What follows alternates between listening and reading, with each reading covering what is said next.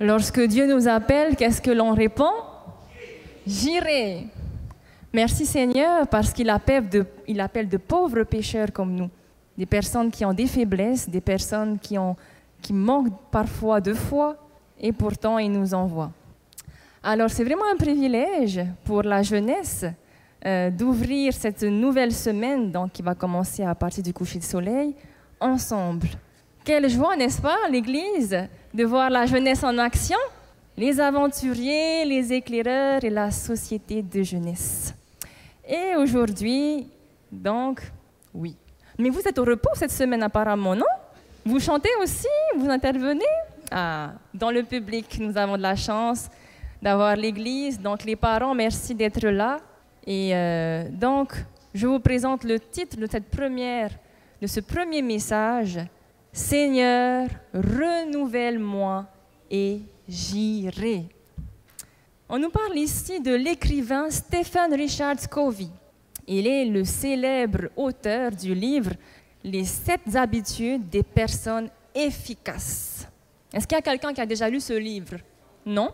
Ben moi non plus. En tout cas, Stephen a vécu une expérience dans le métro à New York. Donc nous voici à New York, dans le métro.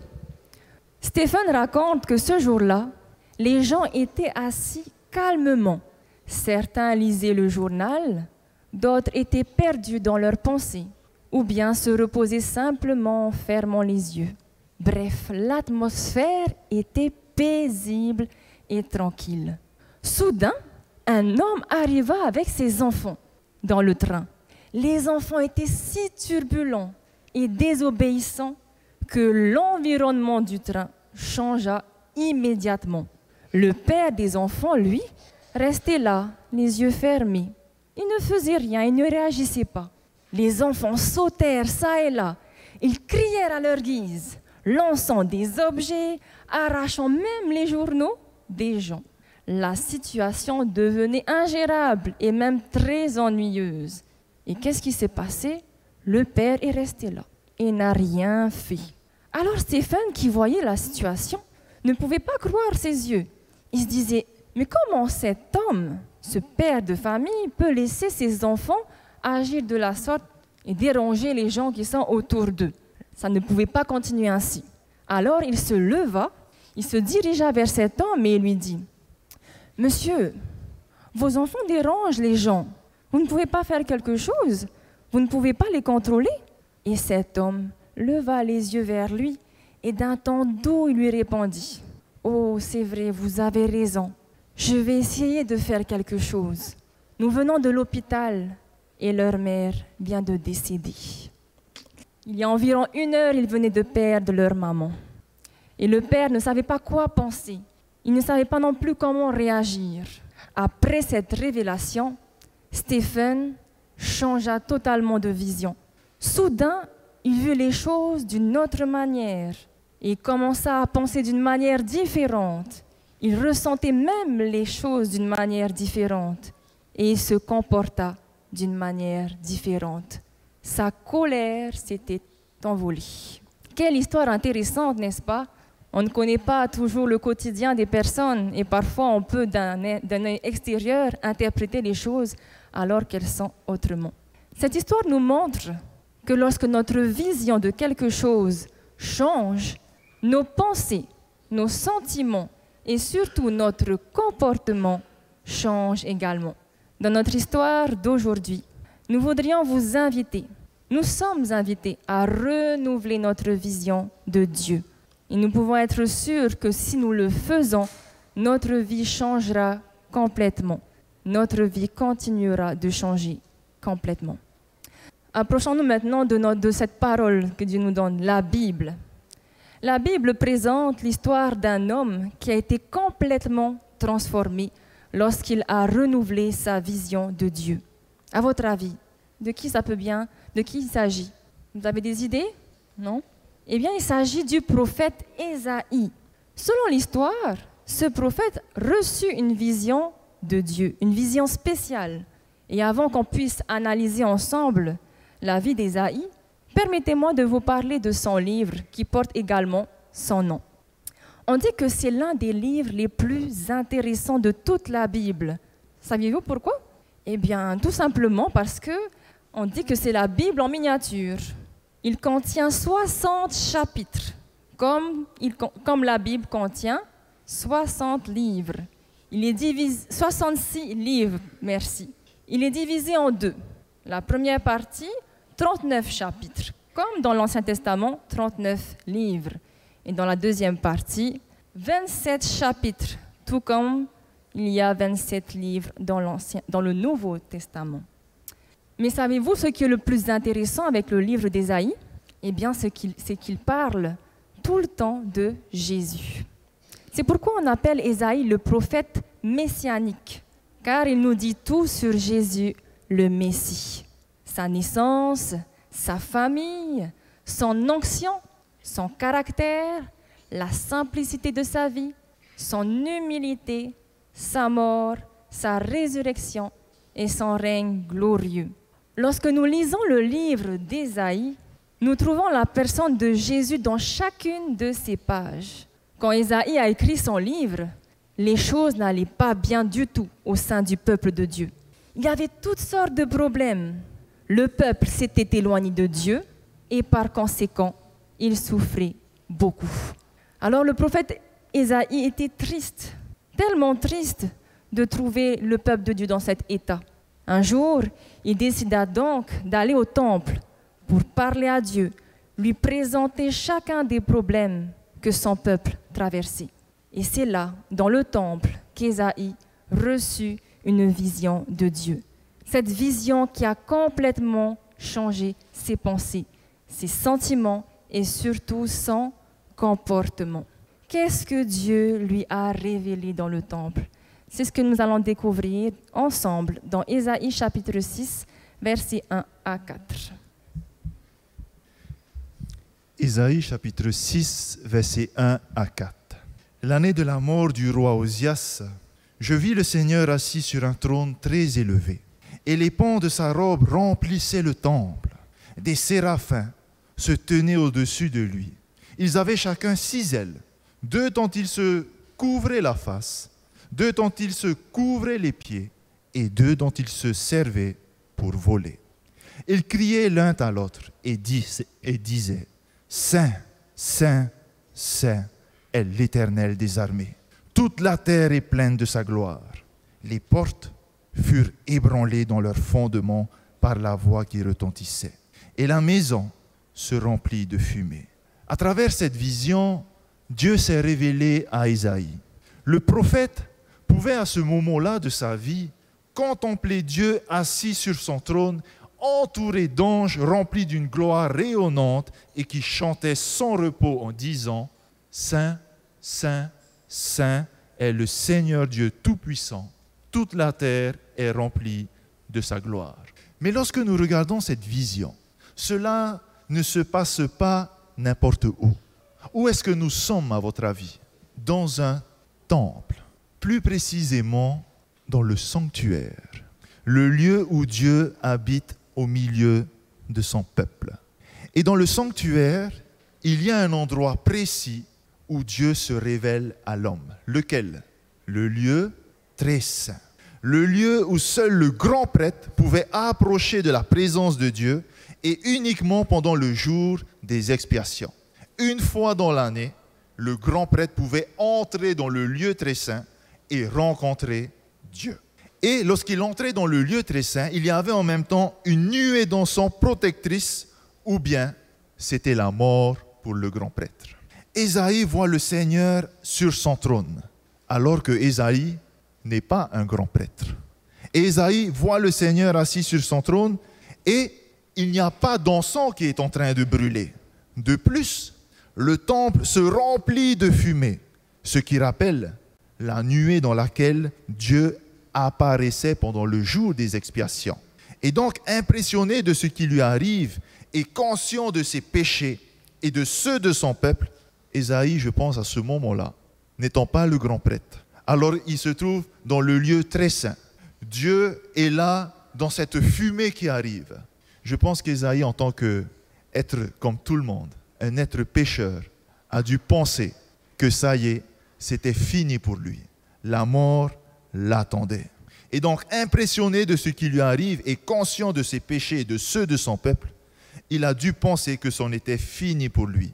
D'où son cri de désespoir dans Ésaïe chapitre 6, verset 5. Malheur à moi, je suis perdu, car je suis un homme dont les lèvres sont impures.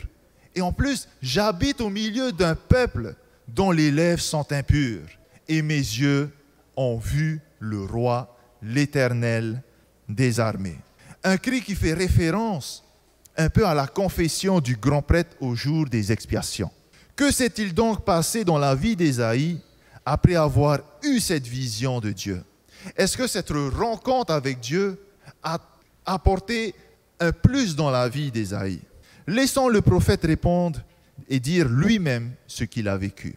Mais l'un des séraphins vola vers moi, tenant à la main une pierre ardente qu'il avait prise sur l'autel avec des pincettes.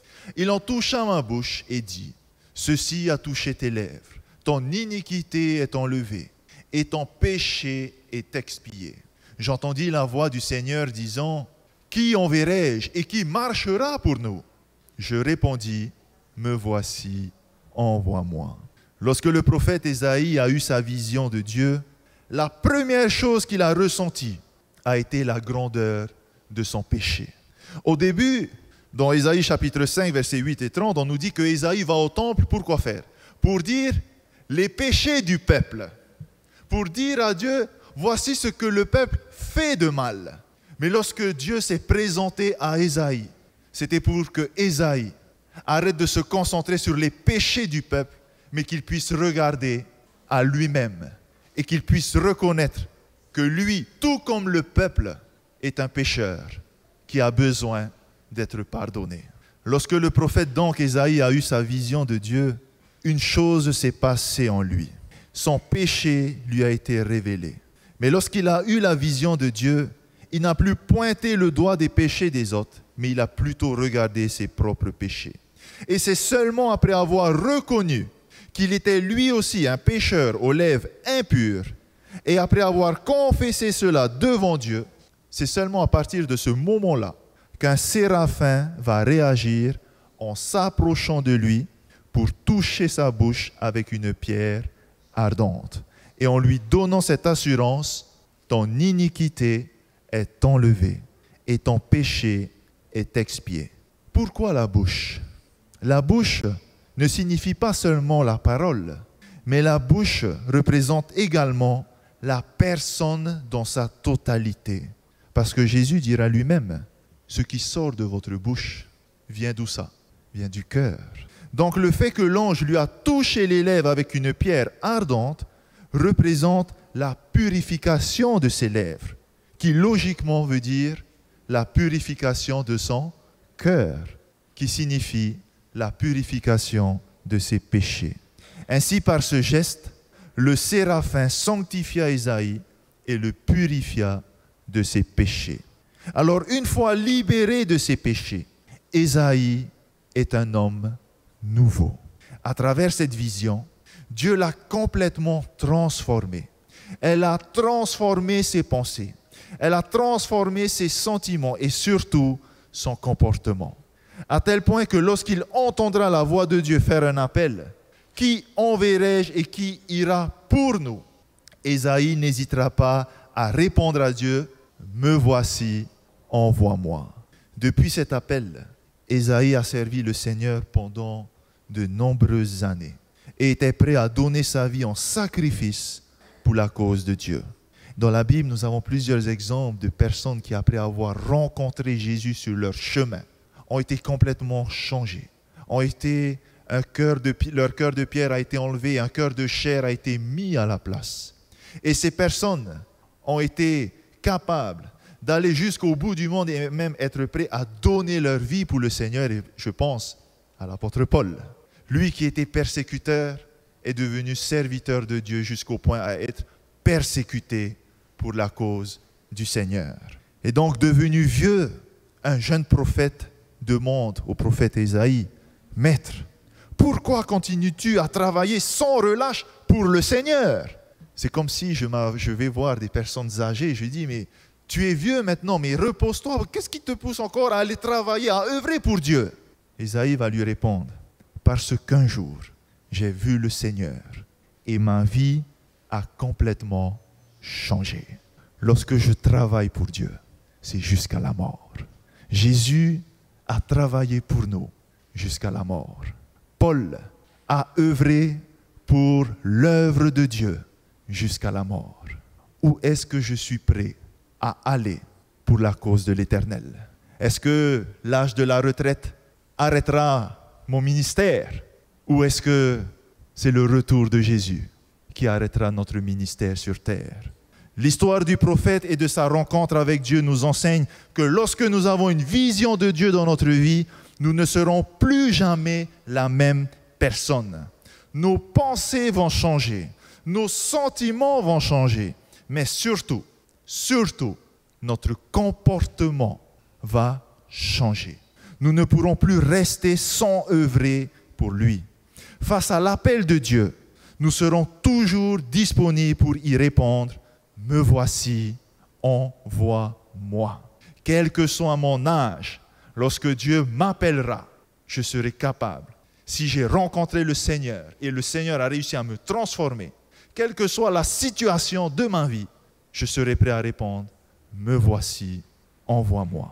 Pendant longtemps, nous nous sommes peut-être posé la question, pourquoi certains croyants sont-ils si actifs dans la cause du Seigneur alors que d'autres qui sont aussi croyants comme nous, eux sont plus passifs et ne se contentent vraiment du minimum. Pourquoi? Et là, il y a un parallèle qu'il va faire qui est très intéressant.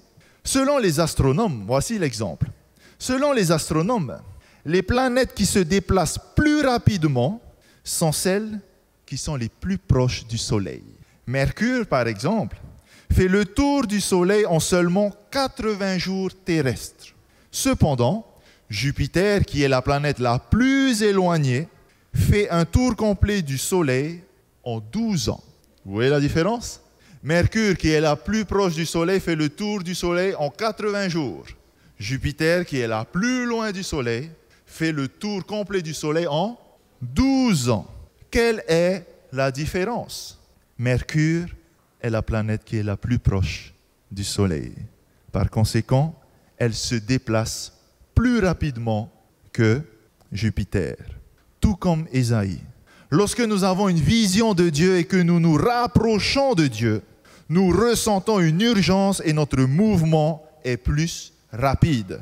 Le secret de vivre plus près de sa présence est de renouveler notre vision de lui plus nous nous approchons de Dieu et plus nous aurons ce sentiment d'être poussés à œuvrer pour lui. Est-ce que vous avez déjà fait cette expérience? Plus vous allez essayer de creuser et de méditer afin de, de rechercher Dieu, plus à l'intérieur de chacun de nous, il y aura quelque chose qui va commencer à travailler. Dieu va vouloir nous utiliser afin de pouvoir œuvrer et continuer le ministère de Jésus-Christ lorsqu'il était sur terre. Donc lorsque vous renouvelez votre vision de Dieu, alors vos pensées changeront, vos sentiments changeront et votre comportement changera. Ce qui est arrivé à Isaïe est arrivé aussi au jeune Carlos. Écoutons cette histoire. Le jeune Carlos. Pendant longtemps, Carlos avait été un membre ordinaire d'une église. Il fréquentait uniquement pour la forme et avait une relation assez superficielle avec les membres. C'est-à-dire, c'était un membre d'église qui venait à l'église pour s'asseoir, assister et rentrer. Rien d'autre. Une relation superficielle. Et toute sa vie était comme ça. Il se sentait désespéré, même s'il fréquentait l'église, mais il se sentait vide à l'intérieur de lui et mal à l'aise à cause de ça.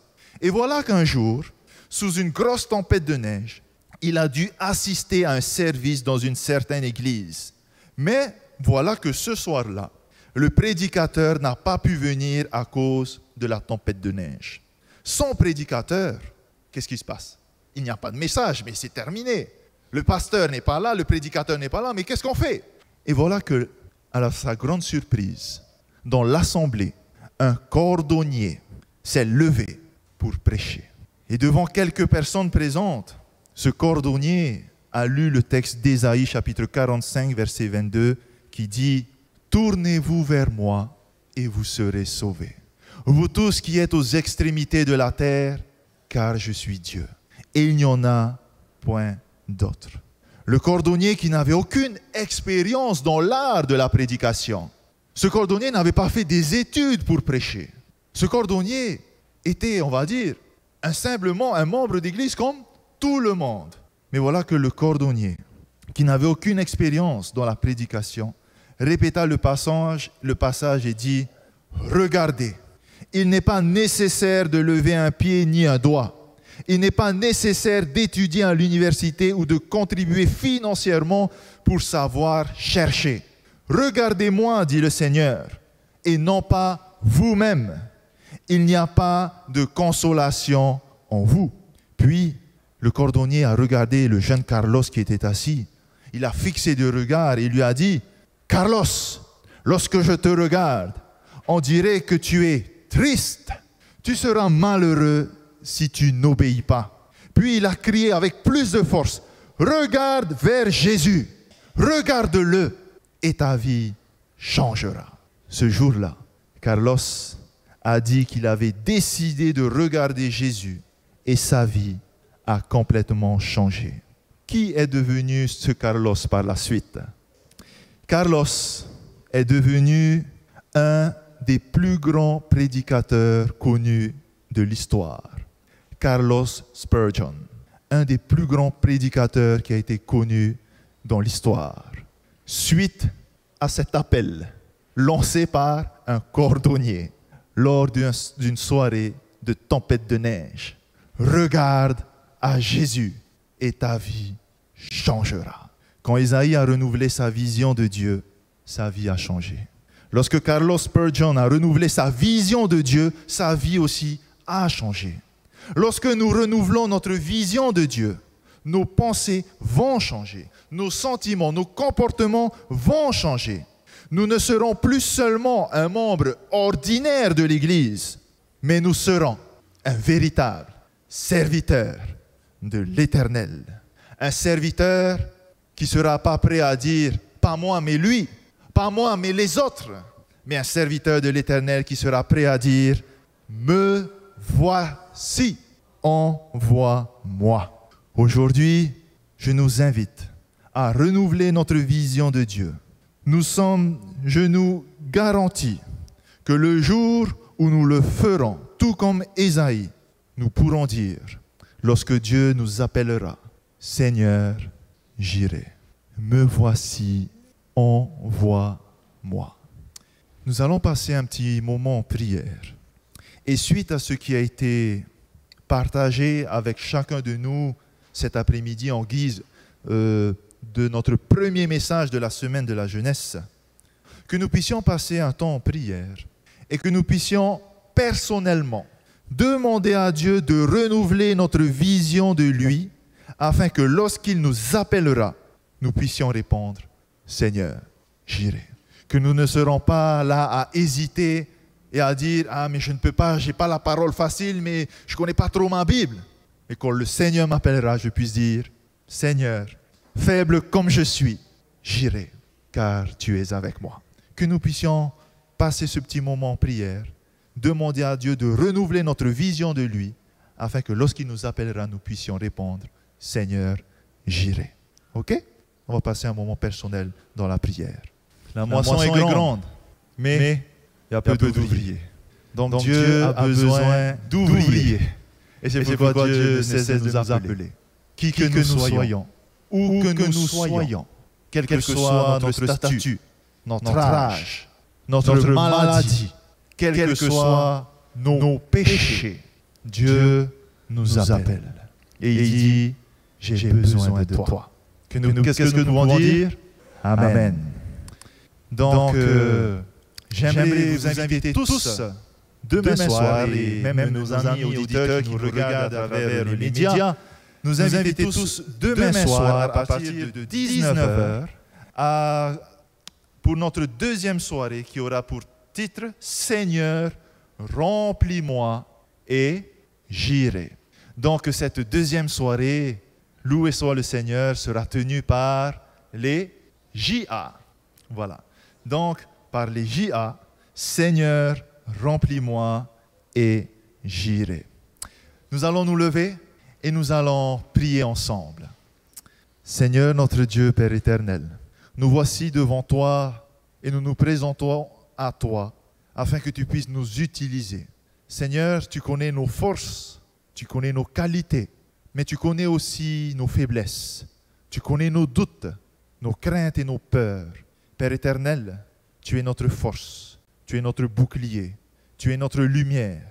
C'est pourquoi, Seigneur, en tant que jeunes, en tant que parents, en tant que grands-parents, nous nous présentons à toi afin que tu puisses faire de nous des instruments pour toi, des instruments dans notre famille, des instruments dans notre société. Utilise-nous, Seigneur. Utilise-nous afin d'accomplir ton œuvre avant que ton Fils Jésus-Christ revienne.